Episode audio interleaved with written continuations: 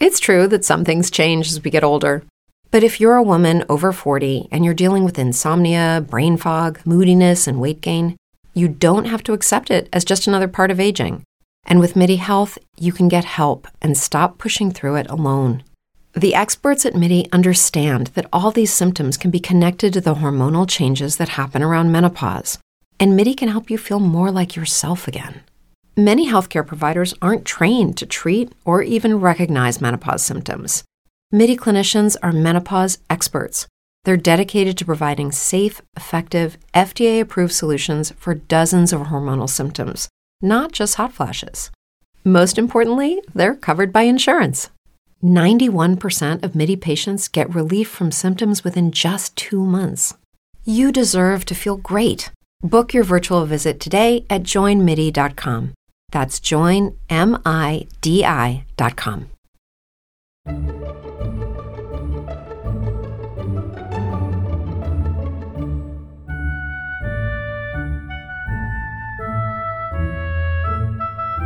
Hola, esto que vais a escuchar es el capítulo 19 de Trasteando en la Escuela del 18 de enero de 2018.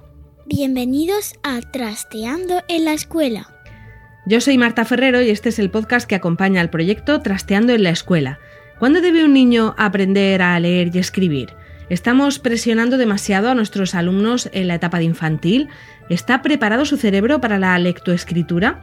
Estas preguntas y algunas más se las hemos hecho a Laura Estremera, una maestra trasteadora de audición y lenguaje que además es la autora del libro Criando. Vamos con la entrevista de Trasteando. Empezamos preguntándole a Laura Estremera qué le parece cómo se hace en España, cómo se enseña a leer y a escribir a los niños en el sistema educativo español. En ese tema, sorprendentemente, así como en otros, eh, podemos echar la culpa, ¿no? O, decimos que, es la ley educativa la que está mal planteada. Pues justo en el tema de la, lectoescritura, bajo mi punto de vista, no es eh, del todo mal como está planteado, ¿no? Porque si atendemos al currículum, ¿vale? Sobre todo, o sea, yo me baso en el de, el de Aragón, ¿vale? En el que estamos aquí. Pues la enseñanza no es obligatoria ni infantil, ¿vale? De hecho, el propio currículum dice, lo tengo aquí delante, dice, su enseñanza sistemática no constituye un objetivo de la educación infantil. Pero mm, yo me imagino que es por costumbre, por tradición o bien por las editoriales, ¿no? Que meten presión, los padres, no lo sé exactamente por qué, que se ha convertido en algo sistemático y parece que sea el objetivo de infantil, ¿no? Salir eh, leyendo y escribiendo. Cuando el currículum, esto creo que es en Madrid, en una comunidad autónoma, en el resto no están diciendo que se haga así. Eh, en Murcia, por ejemplo, creo que empieza a exigirse, entre comillas, en el primer trimestre de primaria. O sea, ya, mm, ya cuando empiezan primero de primaria, tienen que más o menos eh, saber eh, leer y escribir, con lo cual, claro, si no se ha trabajado en infantil es complicado. Sí. Yo, si no me equivoco, aquí en Aragón está como al finalizar primero de educación primaria, pero es que si tenemos en cuenta realmente lo que es el proceso de lectoescritura, Sí que es cierto que se podrían trabajar habilidades previas antes y esperar a que, a que hubiera una maduración suficiente como para que el niño pudiera completar el proceso pues una vez eh, alcanzada ¿no? esa maduración, en vez de pasarnos tres años queriendo que adquieran algo para lo que quizás no están preparados. Claro, porque muchas veces eh, asociamos esto de la electroescritura con hacer fichas, ¿no? Con decir, bueno, es que los niños tienen que empezar a coger un papel, un, lápiz y empezar ya a hacer trazos desde que entran en un, en un colegio. Y, no es la única manera, ¿no? De, de aprender. Por supuesto que no. De hecho, toda la educación infantil, no solo el primer ciclo, sino el segundo y, vamos, todo infantil debería ser mucho más vivencial, incluso la primaria, ¿no? Y, mucho más manipulativo. O sea, no te hace falta estar haciendo líneas en un papel o estar haciendo trazos para aprender a realizar trazos. En el propio método Montessori utilizan otro tipo de, sistemas. Eh, además, todo lo que no se ha vivenciado, lo que no se ha sentido por el cuerpo, ¿vale? O sea, yo si quiero saber dónde está la arriba, tendré que subir arriba. Es mucho más útil irme a una sesión de psicomotricidad. Si quiero vivenciar el abajo, tendré que bajar por abajo. Entonces, todo eso es que no hemos vivido por el cuerpo y lo hemos hecho a través de una ficha, realmente no lo hemos interiorizado. Entonces, necesitamos hacer una ficha, otra ficha, otra ficha, porque no estamos adquiriendo esos conceptos. Eh, lo mismo estamos hablando ¿no? del trazo. Si tenemos en cuenta cómo es el desarrollo del niño, y tenemos en cuenta que el desarrollo es cefalocaudal y próximo distal, eso significa que maduramos desde arriba hasta abajo y desde los movimientos más gruesos del centro del cuerpo hacia afuera, nos damos cuenta que el trazo, lo que sería utilizar un lápiz, lo que sería utilizar eh, cualquier instrumento gráfico, sería lo último de todo el recorrido. Entonces, en infantil, ¿qué tendríamos que estar trabajando? Pues utilizar todo nuestro cuerpo, o sea, para movernos, para pintar, utilizar eh, superficies muy grandes, muy amplias, y poco a poco ese movimiento se irá refinando y pasará de mover toda la mano a querer utilizar el dedo para dibujar en donde sea, a coger, coger ya un instrumento gráfico y nos saldrá el trazo. Cuando no hemos hecho todo ese recorrido y directamente hemos dado una pintura para que el niño haga trazos, encontramos pues eso, muchos bloqueos, muchas dificultades y muchas fichas por hacer hasta que conseguimos que ese trazo pues sea mucho más natural. Eh, ¿Tú crees que es una cuestión un poco de, como decías, de presión de las familias? Es decir, es que fulanito ya lee con tres años y nos da la sensación de que eso significa que es un niño mucho más listo y queremos que el nuestro también. ¿Hay un poco de eso? Eh, yo creo que tenemos eh, muy separado, ¿no? Que queremos, creemos que lo importante es lo cognitivo, ¿no? Lo intelectual. Y, que sume, que reste, que multiplique, que lea y que escriba y nos olvidamos de muchas otras cosas, ¿no? De que el niño y el ser humano es un ser global, que no solamente tendrá que escribir y que tendrá que leer, que sí, claro que es muy importante, pero lo tendrá que hacer en su momento. Y que no por hacerlo antes es mucho mejor. Pues hay sus tiempos de jugar, están los tiempos de otro tipo de desarrollos que van antes que todos esos desarrollos mucho más eh, o aprendizajes mucho más cognitivos. Mm. Eso de, eso de intentar que un niño de menos de 5 o 6 años eh, aprenda a leer y a escribir supone que le obligamos a coger un lápiz muy pronto y supone también que, mm, como decía al principio, el tema de las fichas, que lo sentamos y lo tenemos quieto mucho tiempo. Eso también es una cosa que, que deberíamos cambiar, ¿no? En infantil. Sí, en infantil y en primaria también, también, sobre todo en infantil, pero también en primaria. Pasan demasiado tiempo eh, sentados haciendo trabajos que son muy rutinarios. Sí, el niño para aprender necesita moverse. El niño se aprende moviendo y se aprende, aprende tocando cosas. Los niños lo tocan todo, ¿no? Vamos a cualquier sitio y no toques, no toques, porque los niños necesitan tocar y necesitan mover y necesitan manipular. Y así, tocando, manipulando, es cuando ellos van llegando hacia la abstracción. Y a veces hacemos lo contrario. Te doy ya una cosa eh, terminada y tú tienes que repetirla una y otra vez. Y cuando lo repitas muchas veces y lo repitas hasta que lo hagas igual que en el libro es cuando lo habrás hecho bien. Pero tú no has construido ese aprendizaje. El movimiento, lo mismo. Todo el aprendizaje está unido al movimiento. Y enseguida no queremos que, que los niños se paren. Sí, nos parece además que que se estén quietos es que se están portando bien, que están aprendiendo a hacer algo útil, ¿no? Exacto. A veces eh, el problema es que asociamos que mientras están quietos es cuando aprenden y que mientras están moviéndose están jugando y están perdiendo el tiempo. Y los niños necesitan moverse, necesitan jugar, necesitan experimentar y sobre todo necesitan sentir las cosas y vivirlas, porque si no son aprendizajes vacíos que luego tienen que repetir al año siguiente y al año siguiente otra vez y otra vez y así no vamos repitiendo lo mismo año tras año, siendo que si hubiéramos eh, de verdad adquirido las cosas en el momento que toca, lo aprendes y ya hace falta estar volviendo a repetir y a repetir y a repetir.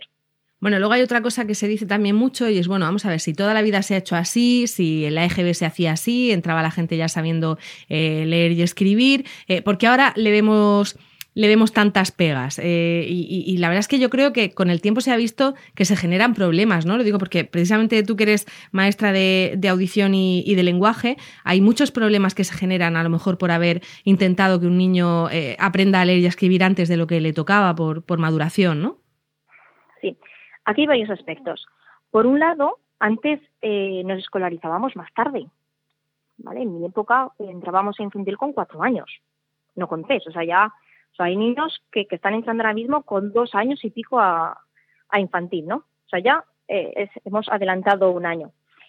Por otro lado, eh, tenemos los resultados de, tantos informes, ¿no? Que no es que vayamos, España no es que vaya en, la cabecera de, ese tipo de informes, sino que vamos eh, por la cola, o sea, que no lo estamos haciendo tan bien.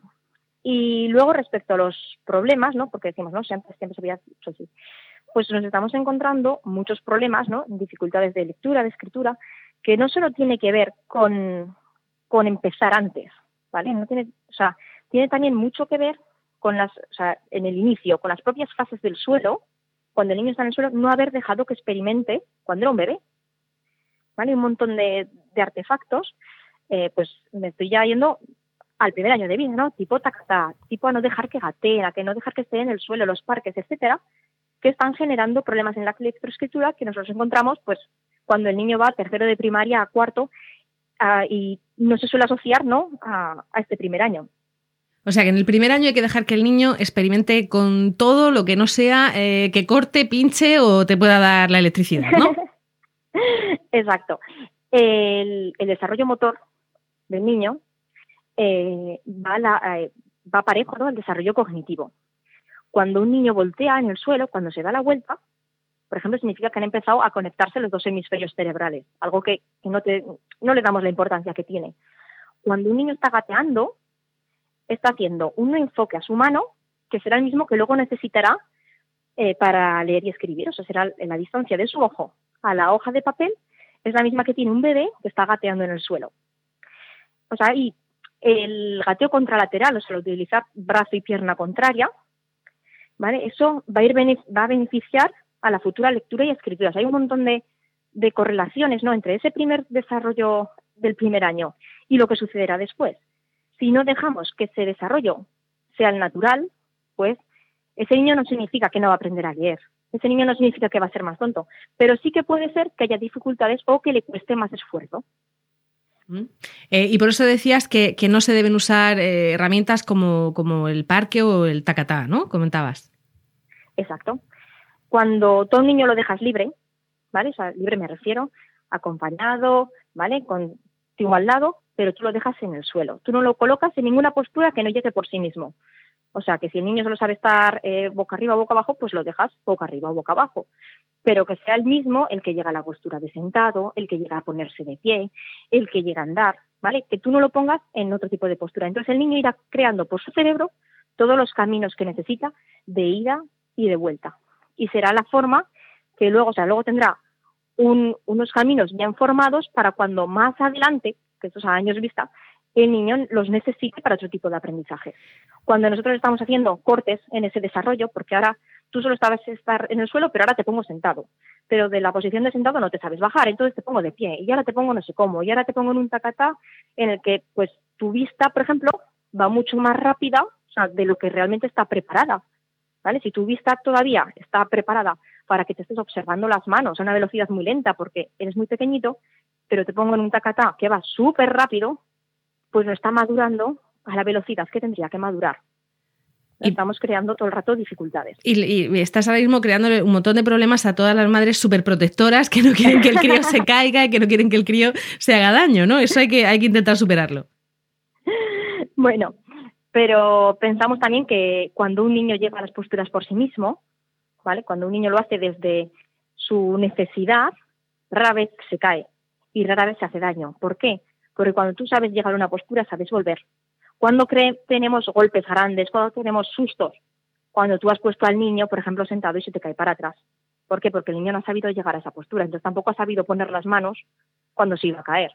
Si tú al niño lo has agarrado a un sofá para que esté de pie, pues cuando se cansa a los pocos segundos, ¿qué va a pasar? Que el niño se va a caer porque no sabe bajar. ¿no? O sea que cuando respetamos el desarrollo natural y normal, eh, realmente no hay estos riesgos ni estos miedos ni estas dificultades porque porque el niño sabe ir y sabe volver.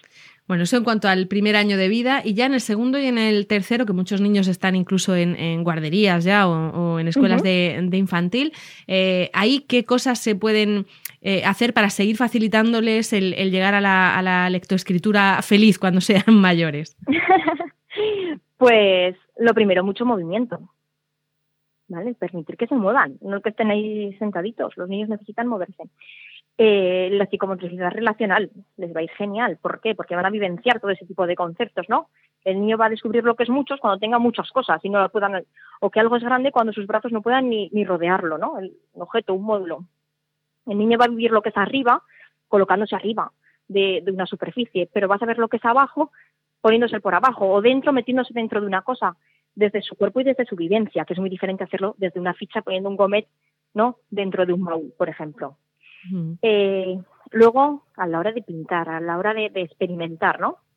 Pues lo mismo. Si tú al niño le dejas experimentar con masas, amasar, ¿no? Todo esto que decimos marranear, ¿vale? Utilizar diferentes materiales, pintar con pintura de dedos, pero con toda la mano, o sea, no con un objetivo que tienes que puntear esto, tienes que hacer este trazo, ¿no?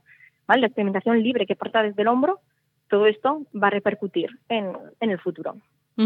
¿Y, cuándo tiene uno que empezar a, preocuparse si su hijo no, no, lee? Quiero decir, vamos a, vamos a imaginar que se ha hecho todo bien, ¿no? Eh, como contabas, o incluso que hemos tenido la mala suerte de ir a un colegio en el que se han empeñado en que nuestro hijo lea y escriba pronto y no lo consigue. Eh, ¿Cuándo tenemos que empezar a preocuparnos de que puede haber un problema detrás? Pues primero habrá que, que esperar, digamos, ¿no? No sé si la palabra es esperar, ¿no?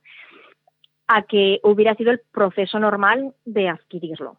Me explico, si tú estás aprendiendo a bailar, no tienes un problema porque estás todavía aprendiendo, ¿no? O sea, habrá que, ver pues qué métodos ha utilizado, habrá que ver en qué nivel del desarrollo está el niño, habrá que ver eh, muchas otras cosas, o habrá que ver varios aspectos para ver si de verdad hay una dificultad, si todavía está en el camino, y, esos aspectos.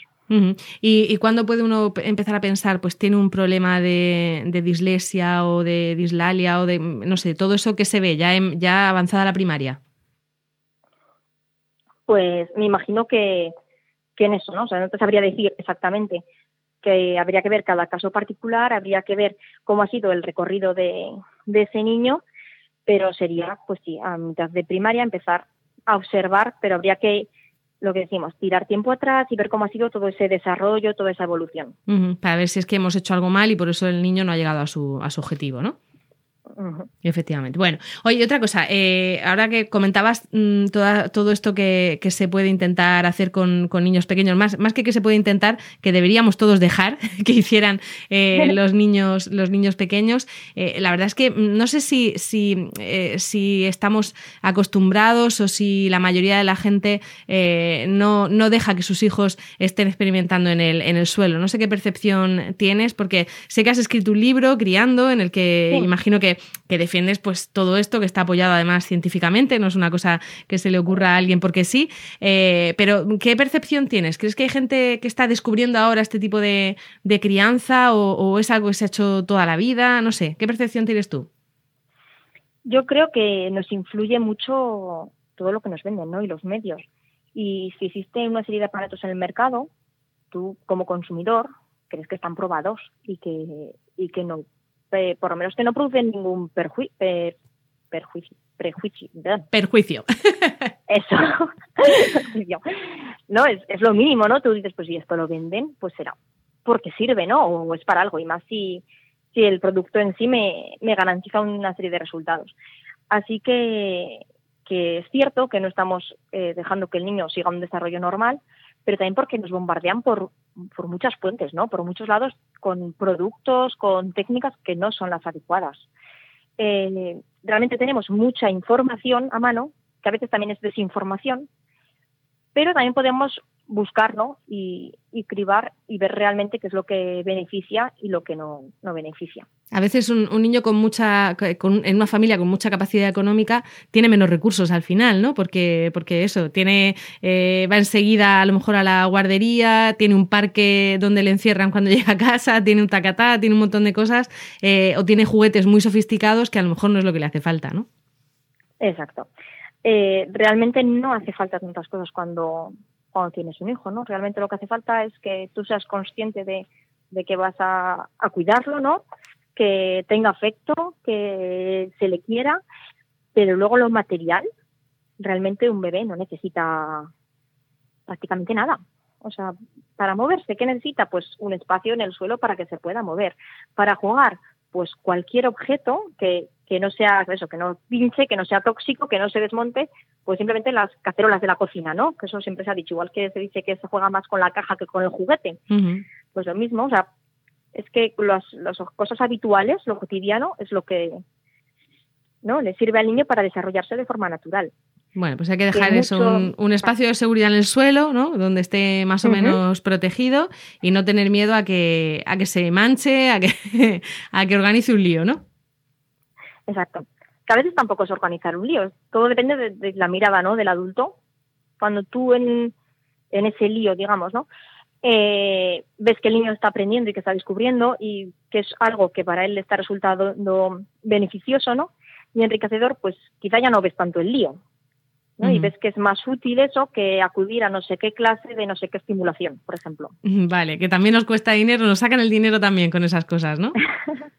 pues de todo ahí, ¿no? y dicen, bueno, vamos a enseñar a, eso, a pasar tiempo padre-hijos o madre-hijo. Y dice, pues sí, en realidad eso deberíamos tenerlo todos de, serie, ¿no? El, querer pasar un rato con, nuestros hijos y el saber hacer cosas con ellos. Eh, pues Laura Estremera, hemos aprendido muchas cosas. No, yo, por ejemplo, no sabía que había tanta relación entre lo que hacen tan pequeñitos con que el cerebro se les ordene de una manera eh, o se les desarrolle de una buena manera. Mm. y, en fin, ha sido muy interesante. Te podemos encontrar en, algún blog, tienes, ¿no? Todavía en marcha. Sí. Cuéntanos. Eh, pues tengo mi blog, ¿vale? Que es actividades para el primer ciclo de educación infantil y la página de Facebook con el mismo nombre. Y luego está el libro que se llama Criando, que se descarga gratuita.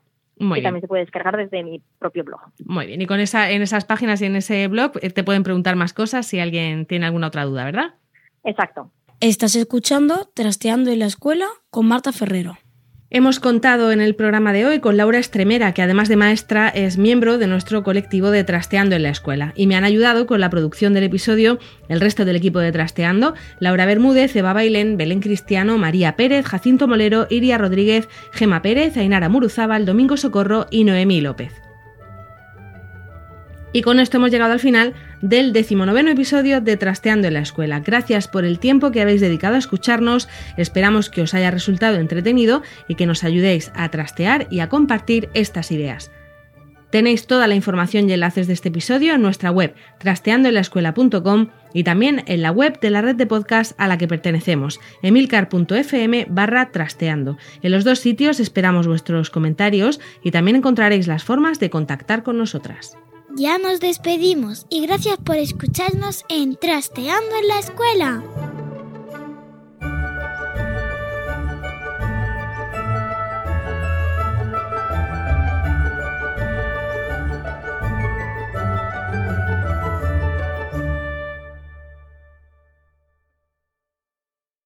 When you drive a vehicle so reliable it's backed by a 10 year, 100,000 mile limited warranty, you stop thinking about what you can't do and start doing what you never thought possible. Visit your local Kia dealer today to see what you're capable of in a vehicle that inspires confidence around every corner. Kia, movement that inspires. Call 800 333 4KIA for details. Always drive safely. Limited inventory available. Warranties include 10 year 100,000 mile powertrain and 5 year 60,000 mile basic. Warranties are limited. See retailer for details.